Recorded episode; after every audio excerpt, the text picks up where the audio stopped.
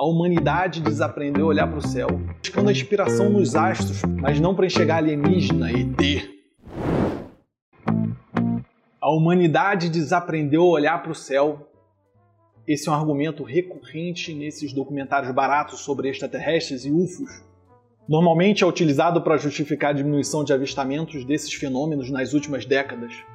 Mas por mais que esse seja um argumento raso do ponto de vista argumentativo, tem uma poética implícita que só o coração mais atento é capaz de identificar. Se por um lado temos hoje nas nossas mãos espelhinhos negros de tecnologia condensada, smartphones, que nos tornam capazes de acessar praticamente todo o conhecimento da humanidade produzido até o momento, por outro, vivemos curvados, ávidos por consumir toda essa informação na palma das nossas mãos. E o óbvio, se estamos sempre olhando para baixo, não olhamos para frente ou para cima. O problema é que essa postura curvada denota uma subserviência que só seria plausível de ser concebida se uma nave alienígena invadisse a Terra, subjugasse os melhores e maiores exércitos das maiores potências e exigisse rendição. E se não olhamos para frente, como enxergamos o próximo?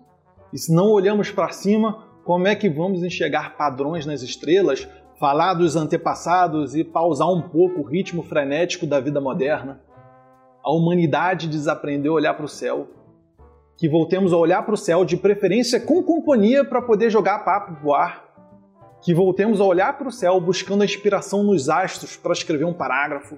Que voltemos a olhar para o céu para tramar as teorias mais birabolantes sobre a vida se passarmos mais tempo olhando para o céu em vez do smartphone, passaremos mais tempo olhando para nós mesmos, passaremos mais tempo produzindo conhecimento em vez de só consumindo.